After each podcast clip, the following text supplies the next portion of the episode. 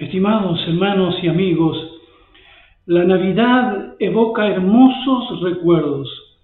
Me trae de vuelta a mi pequeña capilla rural donde crecí, celebrando la llegada de Jesús en la iglesia con dramatizaciones, villancicos, pesebre viviente y en alguna ocasión con animales de verdad, de los que tanto sabía en el campo y mamá preparando una cena muy sencilla. Replicamos lo mismo en mi familia después, con los hijos, el programa en la iglesia y la decoración.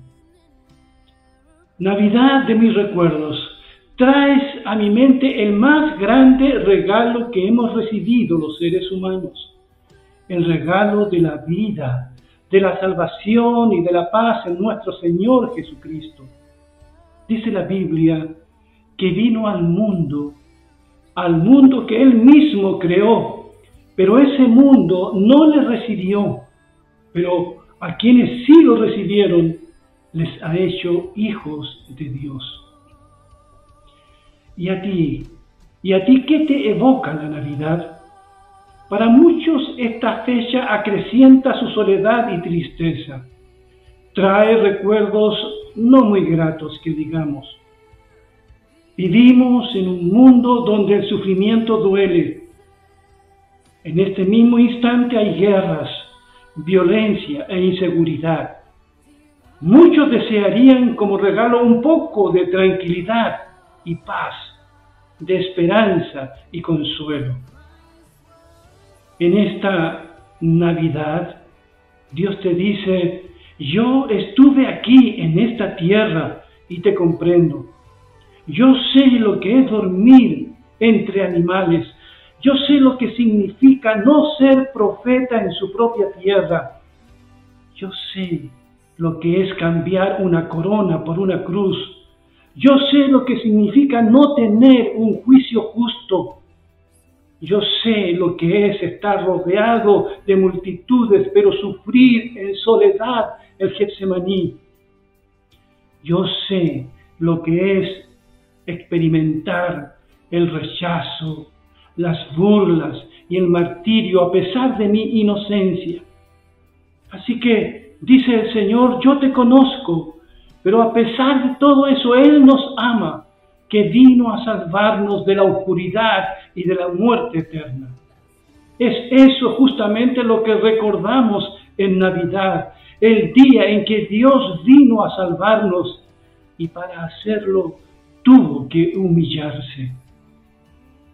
Si lo piensas un poco, el relato de la Navidad es cruel.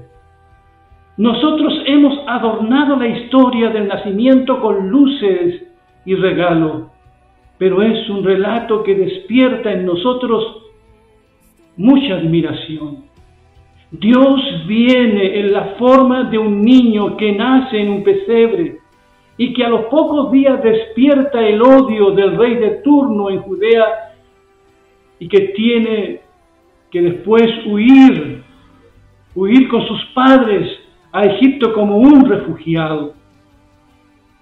Ese niño es Dios sufriendo las consecuencias de nuestros pecados y finalmente muriendo por nosotros en una cruz de vergüenza. Estimado amigo y amiga, Jesús no vino para que tuviésemos una Navidad como la que celebramos. No vino para que seamos esclavos del consumismo que nunca nos satisface.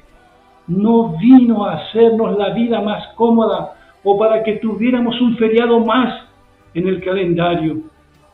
Él vino no a salvar a los buenos, Él vino a salvar a quienes se reconocen pecadores. No le fue fácil dejar su trono de gloria, no le fue fácil el pesebre, las amenazas y menos la cruz.